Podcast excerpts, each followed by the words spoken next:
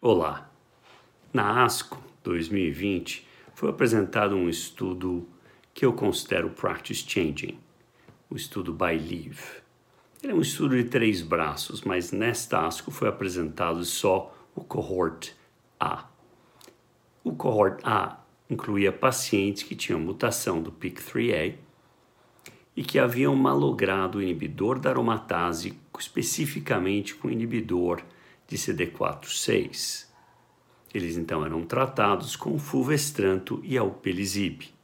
Relembrando no Solar One, que é o estudo que levou à aprovação de alpelizib, só 20 pacientes haviam recebido inibidor de CD4/6.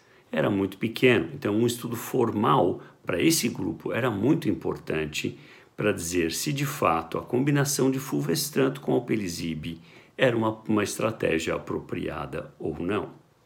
E o estudo Bailiv demonstrou que sim, que é uma sequência apropriada.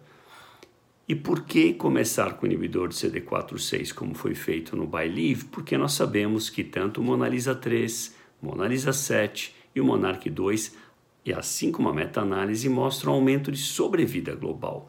Então nós usaríamos sempre em primeira linha o inibidor de CD4/6 mas na progressão em quem é portador da mutação do PIK3CA, que ocorre em 40% dos casos, recebe então fulvestranto com alpelizib. A taxa de resposta no Bailiv foi de 21%, com 7,3 meses de tempo livre de progressão. 70% mais ou menos dos pacientes tiveram algum grau de redução tumoral.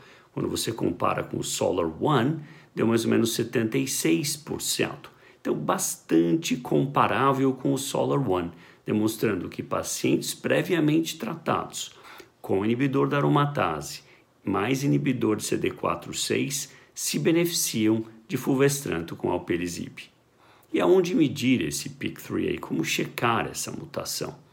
A Novartis tem um programa de checagem, você pega qualquer bloco de qualquer biópsia e manda Pode ser um tumor primário de 8, 10 anos atrás e a resposta é sim. Essa é uma mutação truncal, muito inicial e que é preservada ao longo da evolução do tumor. Esta é a dica do mês. Muito obrigado.